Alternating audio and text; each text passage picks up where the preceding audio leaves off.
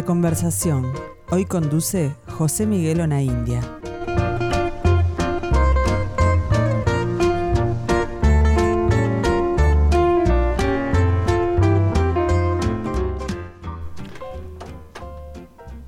Buenas tardes, un placer estar en Radio Mundo 1170 para conducir este primer eh, programa a mi cargo. Hoy vamos a hablar eh, de cine y me parece que ha sido, en primer lugar, quiero destacar que ha sido un gran año para el cine uruguayo eh, e iberoamericano. Hemos tenido grandes eh, sucesos de público, de crítica. Las películas han eh, desfilado y, exhibido en diferentes festivales internacionales. Pero antes de mm, comenzar a hablar de una de esas películas que me parece eh, interesante destacar, especialmente por, eh, en, este mes de, que transcurre el Mundial de Fútbol.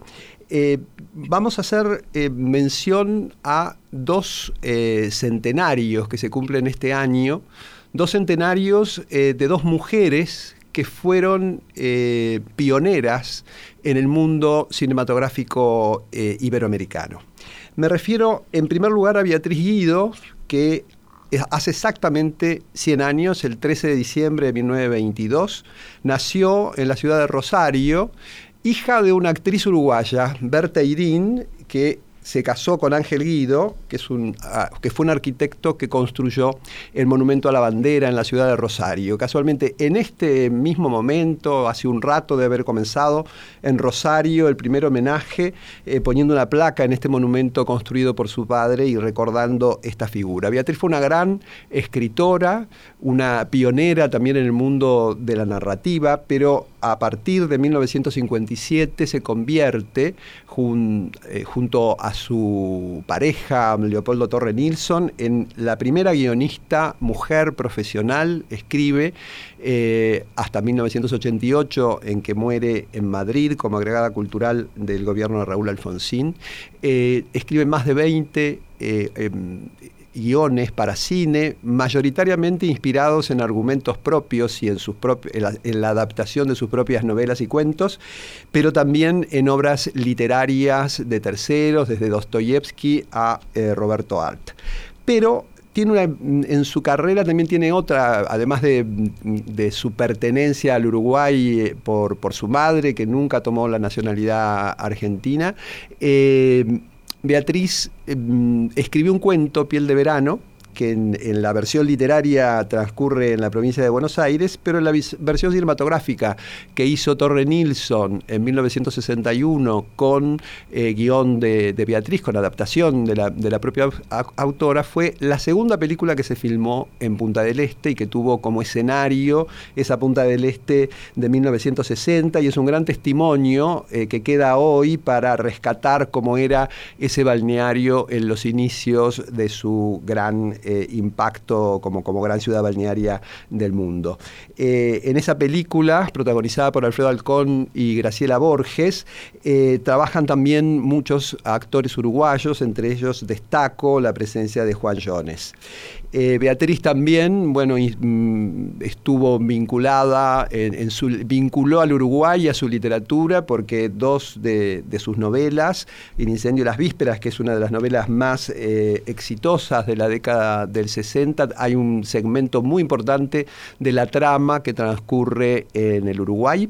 Y luego en Rojo sobre Rojo, su última novela escrita en 1987, también hay un segmento muy importante que transcurre en Uruguay donde también pasó muchos veranos en, Punta del Este, donde supo eh, eh, asistir a los festivales de cine cuando era una de las grandes figuras del cine iberoamericano. Otra mujer desde la dirección también cumple el centenario, fue su centenario en abril de este año, pero la Cinemateca Uruguaya le dedica esta semana un ciclo, y me estoy refiriendo a María Luisa Bember. María Luisa Bember fue primero guionista, eh, mm, escribió dos guiones, eh, Crónica de una señora, que filmó Raúl de la Torre, también con Graciela Borges como protagonista, y eh, Triángulo de Cuatro, que filmó eh, Fernando Ayala, con Graciela Borges, Federico Lupi y Telma Viral.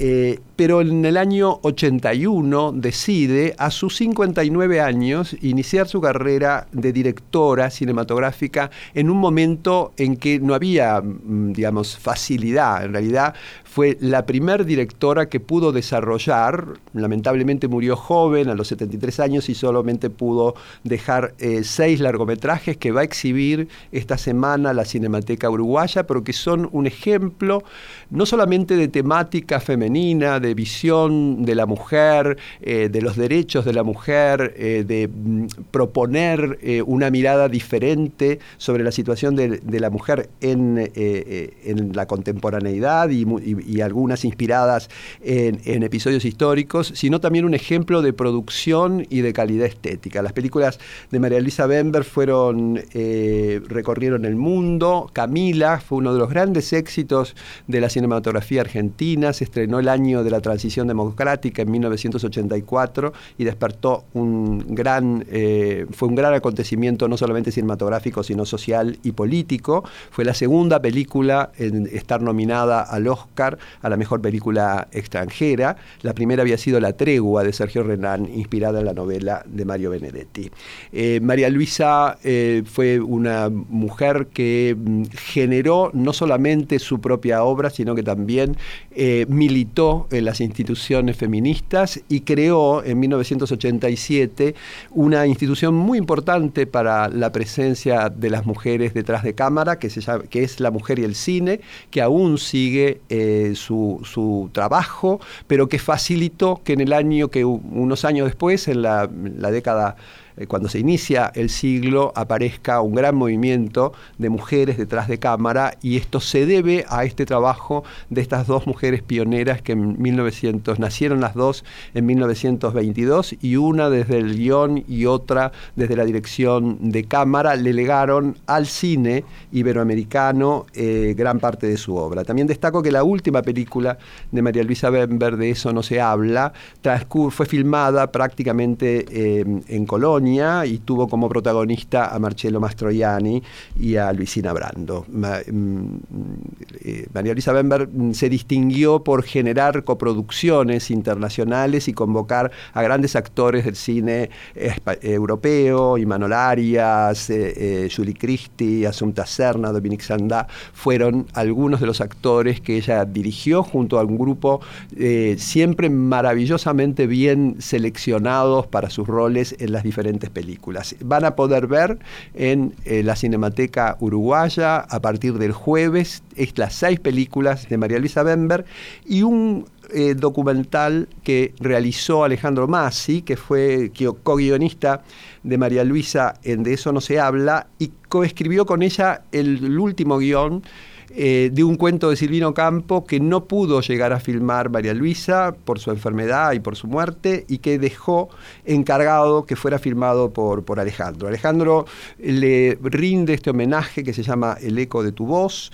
eh, lo van a poder ver y ahí van a poder tener eh, conciencia por la propia voz de María Luisa Bember de sus convicciones feministas y de su lucha por la igualdad de la mujer, no solamente en el cine, sino en todos los planos, pero donde ella lo defendió, que fue en el campo cinematográfico, donde todavía el cine le debe a la mujer bastantes lugares de paridad. Aunque, bueno, eh, hemos progresado muchísimo en este siglo. Entonces el homenaje desde aquí a, estas dos mujeres que han dejado una obra que las tiene y la siempre presente. Eh, pueden ver tanto las más de mm, las 25 películas creadas a partir de los guiones de Beatriz Guido como los seis largometrajes que van a poder ver esta semana en la Cinemateca Uruguaya. Ahora sí, vamos a ir al cine uruguayo, a lo que sucedió este año y hubo, como, les comentaba, una cantidad de películas eh, que se estrenaron de diferentes temáticas, documentales que tuvieron una gran repercusión de público, como el caso de Bosco. Eh, y a mí de todo este panorama de cine uruguayo que, que estrenado este año, me interesó especialmente iniciar este programa en un día donde se juega eh, una semifinal del Mundial de Fútbol, eh, una película filmada por dos directores, Tincho Barrenechea y Nicolás Branca, que se llama Nueve, que tiene al fútbol como temática desde un punto de vista muy especial. Una película en coproducción con Argentina, pero con una digamos, un seleccionado de actores uruguayos extraordinarios mm, que eh, componen no solamente los roles protagónicos, dos eh, jóvenes este, intérpretes, eh, junto al argentino Rafael Spregelburg y un grupo de actores consagrados uruguayos. Acá está eh, conmigo a mi lado Rogelio Gracia, que es coprotagonista de, la película, y lo tenemos a Tincho Barrenechea en, eh, en comunicación. Así que bueno, mm, Tincho, muchísimas gracias por, eh, por esta conversación y me gustaría que, mm, que, pudiéramos conversar sobre cómo surge esta idea y cómo se puede armar esta coproducción para poder llevar, llevar adelante este film. Buenas, buenas tardes. Eh, José, buenas tardes a todos. Este, un gusto. Eh, bueno, la, película 9 hoy es un día particular también, como tú decías, la semifinal de la Copa del Mundo. Eh, Uruguay ya queda afuera, pero, sigue, sigue, la, la, pasión futbolística. La, pasión futbolística, exactamente. Este, 9 es una película que surge eh, Surge de un episodio puntual, la película no, trata sobre ese tema, pero surge, la, idea original parte en el Mundial de Fútbol 2014 en Brasil, cuando el episodio aquel que todos conocemos de Luis Suárez y aquella mordida este, al jugador italiano y la expulsión de, Suárez de, de, la Copa del Mundo.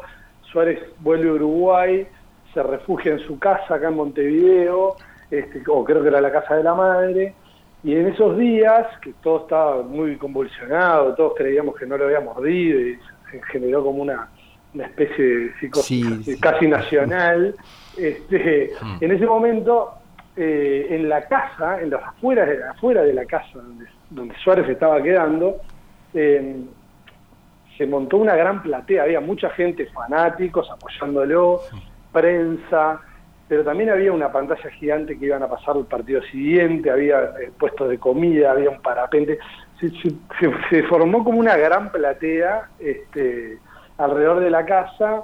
Y un día Nicolás, el otro, el otro director, tu colega, el colega que está en línea, este, pasaba por ahí y vio todo ese, todo ese, todo eso que se había generado, le llamó la atención y, y me mandó un video y empezamos a charlar este, el fútbol siempre nos interesó, nos gustaba, nos gustaba mucho el fútbol, siempre hablamos de ello.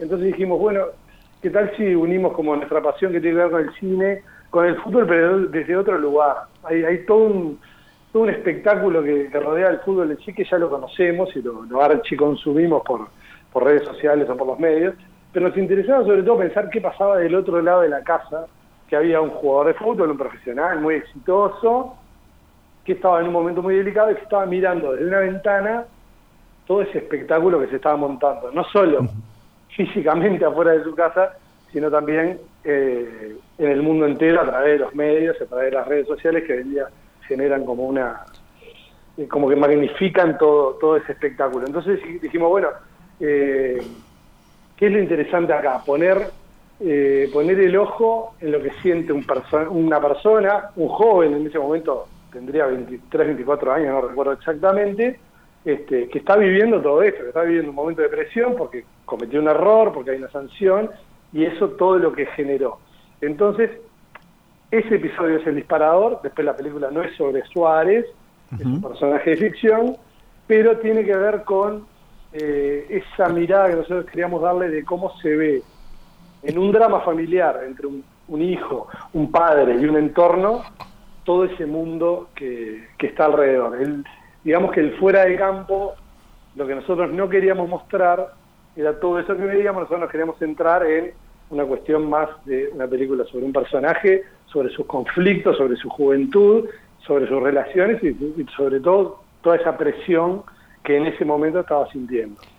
¿Y cuánto tardaron? Porque normalmente los, el cine tiene un proceso complejo, ¿no? Mayoritariamente, algunas películas eh, eh, no, no, no, siguen ese camino, pero desde que tuvieron esta idea eh, con Nicolás Branca hasta llegar al rodaje, bueno, pasó mucho tiempo. ¿Cómo, cómo fue ese proceso? Sí, el cine en Uruguay es, por lo general son procesos largos, más si es una ópera prima, como era nuestro caso este, que por ahí no tenés eh, un respaldo de una carrera o quizás contactos internacionales para generar coproducciones más rápido, tenemos que pasar por el proceso de fondos, de fondos nacionales y fondos municipales.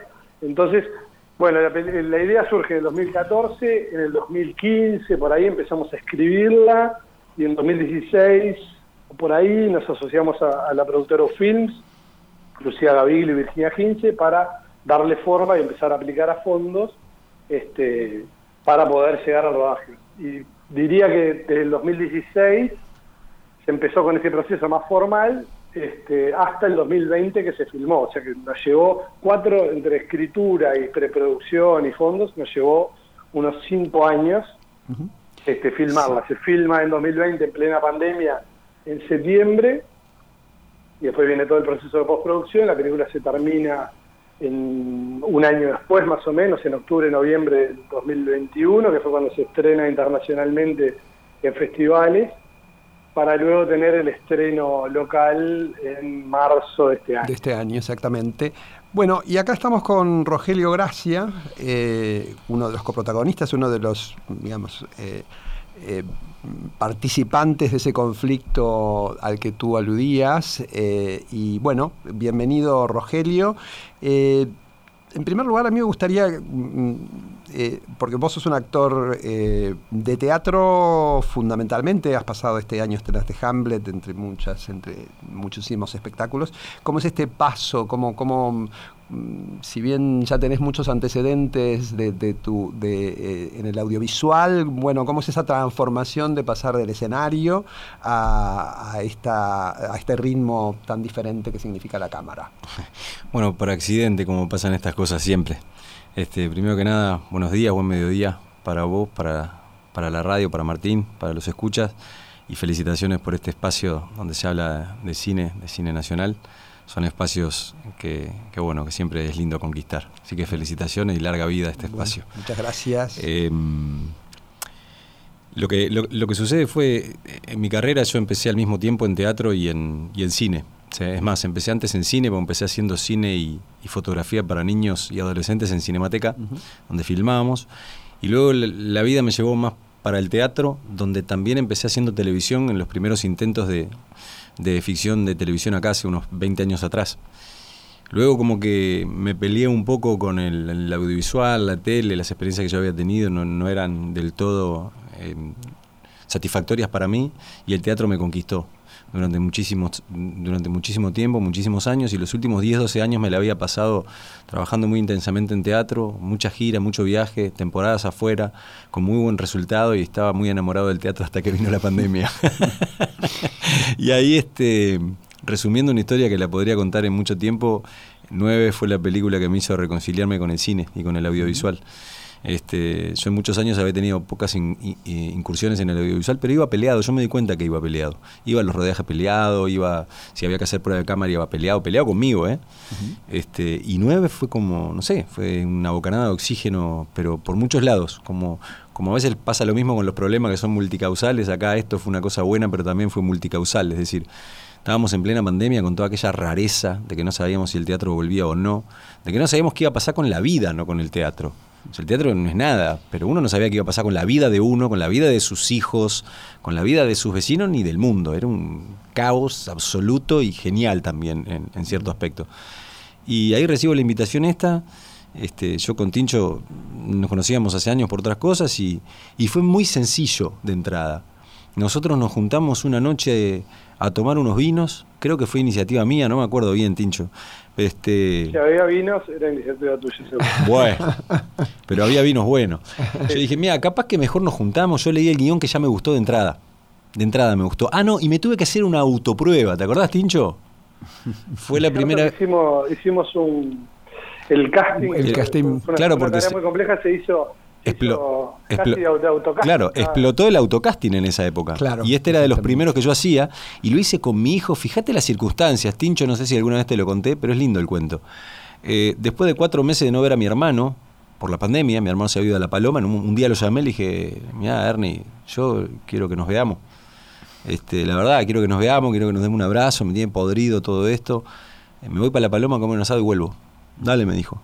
Y yo arranqué con mi hijo, Tomás, y dije, mira, Tommy, en el medio vamos a hacer una cosa que es bien entretenida. Le digo, tenemos que filmar unas escenas, una cosa que se hace ahora que se llama autocasting.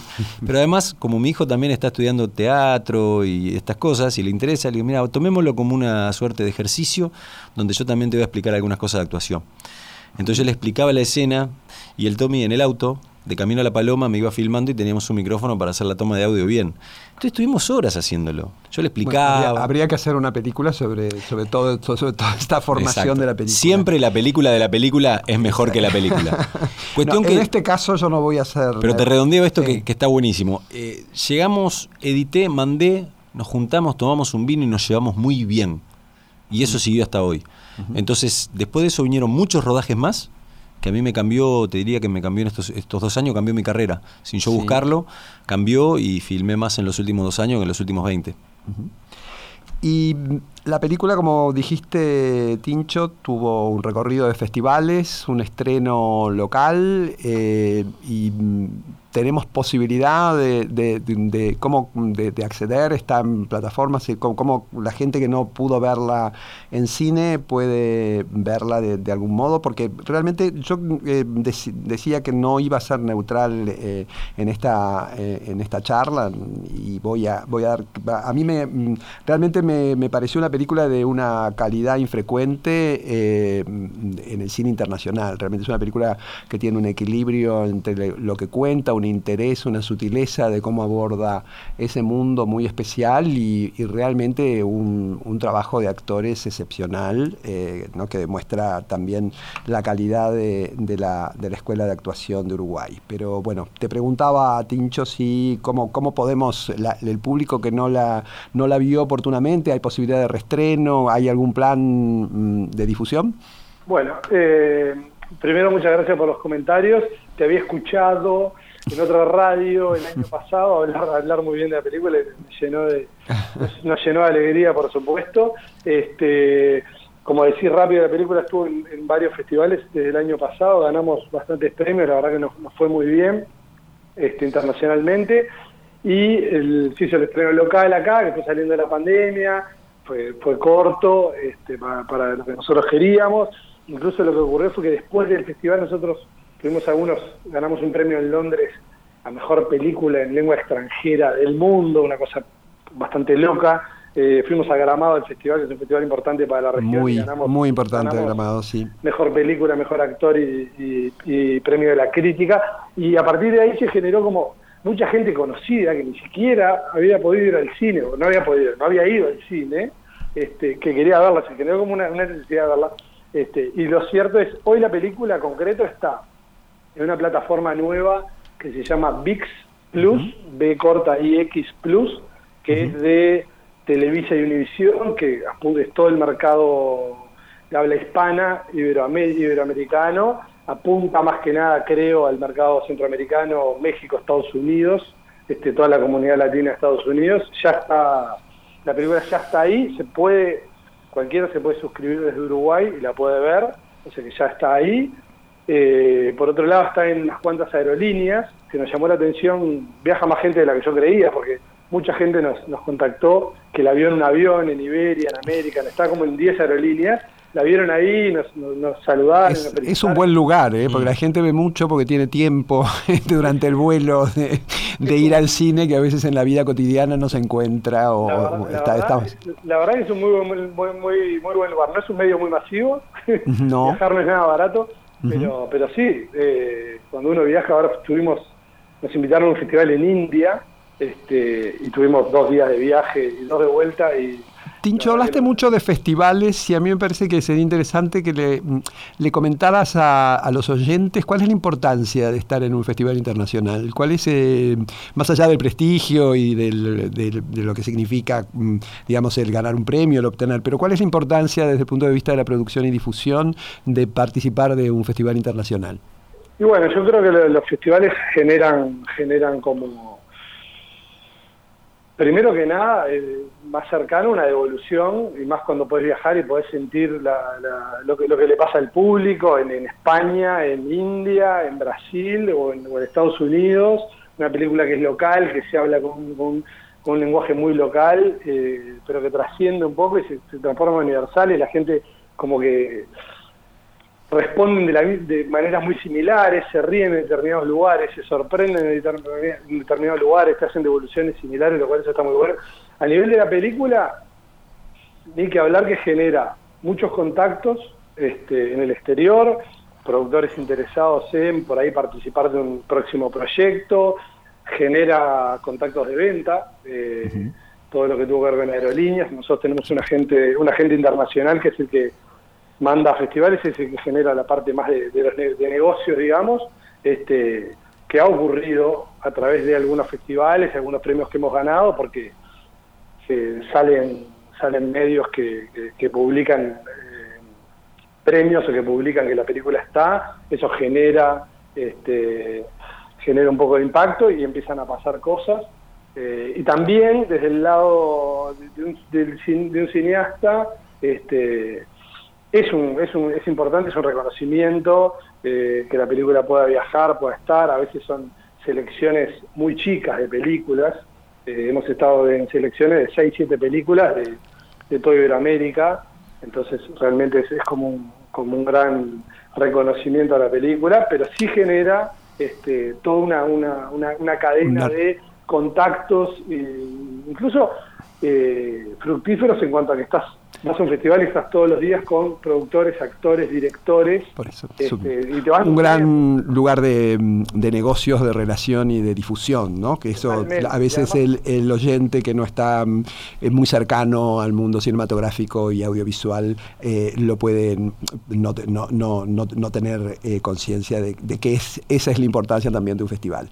Te agradecemos muchísimo, Tincho, esta participación. Esperemos bueno, que el público pueda ver y disfrutar eh, de esta excelente película 9.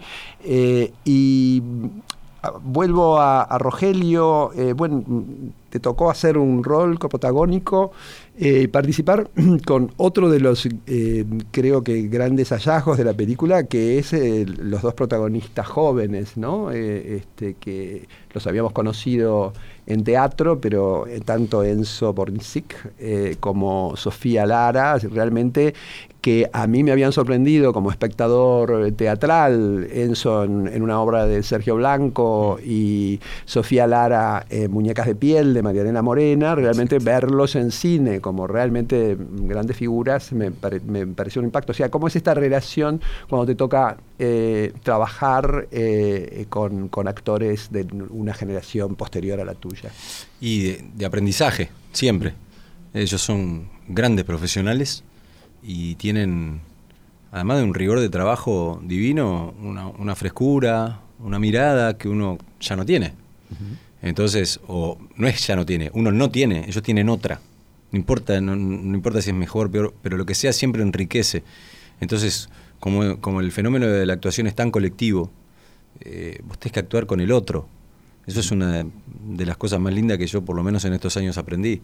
El otro juega, déjalo jugar a veces los actores caen en eso, ¿no? De que tienen que ser los responsables de toda una escena y no es así, juegan muchas cosas, además del director, las cámaras, bla, bla, bla. El, otro actor aporta, siempre enriquece tu rol y vos el de él. Entonces, para mí, Enzo, Sofi, bueno, después teníamos Rafa Spregelburg, que ya no es joven, pero digo. es un actor de tu generación, digamos, un ya aprobado, No, él es mucho más viejo. Sí, mucho más grande. Mucho más viejo él. él podría ser mi papá. Exactamente. Este, pero no, realmente mis escenas eran básicamente con, con Rafa, con Enzo, y, fue de mucho aprendizaje, realmente. Y como te decía, yo volviendo al audiovisual, estaba con las antenas muy abiertas. Y creo que estaba rodeado de, lo mejor. Tincho y, Nico era asombroso la conexión que tenían entre ellos y la fluidez con la que dirigían los actores. No, vos no sentías que estabas en una ópera prima de nada. Parecían actores muy experientes, eh, directores muy experientes. Sí, sí. Si bien hay óperas primas extraordinarias en la historia del cine, eh, no había ningún atisbo de que, de que fuera, parecía realmente una película de, lo vuelvo a repetir, de una calidad infrecuente. Contanos en este último, en estos últimos minutos eh, que nos quedan, bueno, ¿cuáles son tus próximas apariciones en el mundo audiovisual uruguayo o internacional? Porque sos un autor que, que ha, ha desbordado las fronteras? Eh, bueno, ahora eh, el año que viene yo no sé las fechas, pero se va a estrenar en una serie en la que estuve trabajando este año, eh, de la que tú estuviste involucrado desde los comienzos, y yo lo agradezco, que se llama El mejor infarto de mi vida, que está basado en la novela de, de Casiari, en su experiencia en un Airbnb cuando infarta acá y lo, salvan y llega a conocer el uruguayo al dueño de Airbnb que se interesa por él. Esa historia maravillosa se filmó y se va a estrenar dentro de poco y tuve el gusto de trabajar ahí. Después tengo una pequeña participación en La Sociedad de la Nieve, eh, una película de gran escala dirigida por Bayona, que, en la que también es protagonista Enzo Brinsic, haciendo un, gran papel. Yo ahí tengo una participación de uno de los padres. Por las dudas que la gente no sepa, aclaremos que es la historia de los sobrevivientes de los Andes, pero filmada creo como nunca se filmó sí, es una de las producciones, según he leído, más grandes de la historia del cine, ¿no? sí, creo que es la más grande del cine español. Del cine español. Después este, ya tiene una experiencia en hacer grandes producciones, pero creo que esta es la, de mayor presupuesto y de mayor eh, riesgo productivo. Ahí los protagonistas son los chicos. Eh, Enzo es el protagonista de la película.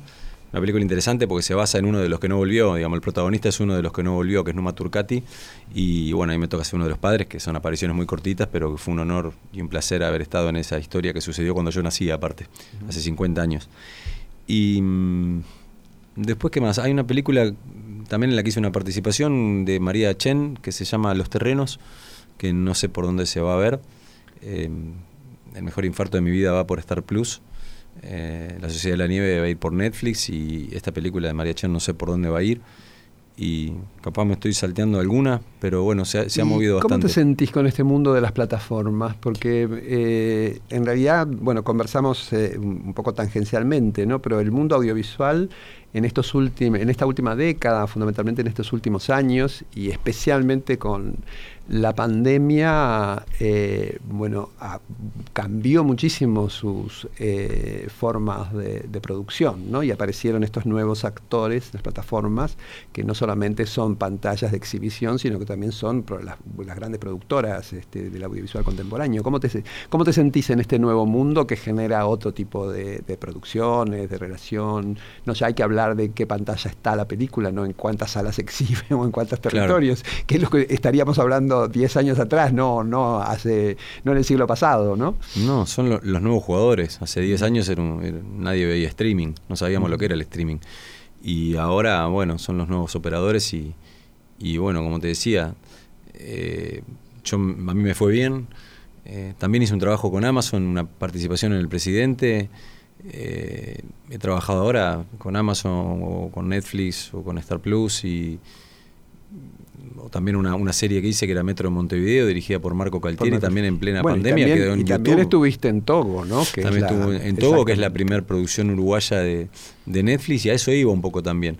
Yo me veo bien, me, veo cómodo, me va bien, pero estoy aprendiendo también. Soy como un aprendiz porque es un, escenario nuevo. Entonces, si bien yo soy actor hace veintipico de años, yo me siento que estoy aprendiéndolo todo. Eh, tanto en 9 como, como en esta, estoy como viendo a ver qué, cómo se hace esto. para una tarea creativa, estos desafíos, eh, bueno, son realmente eh, muy interesantes porque, bueno, te despiertan una continua renovación y necesidad de, de, autor, de reflexión sobre tu, sobre tu carrera. Sí, y y lo que, lo que me parece más interesante y destacable es que toda esta explosión de las plataformas y, esta venida regional de las plataformas para acá decante en más producciones, como pueden ser Togo o nueve, que no son servicios de producción al extranjero, sino que son películas uruguayas, que es ahí donde nos podemos volver fuertes. Exactamente. Los servicios de producción hoy están, mañana encuentran un país más barato y se van. En cambio, si nosotros logramos que se empiecen a generar estas películas uruguayas, se podrán ir a cualquier lado, pero digamos, si nosotros nos volvemos fuertes... Esa es la gran, eh, digamos, el, gran mérito y el gran valor que el tener audiovisual propio le otorga a, todos los países. Y yo, para cerrar este, este primer eh,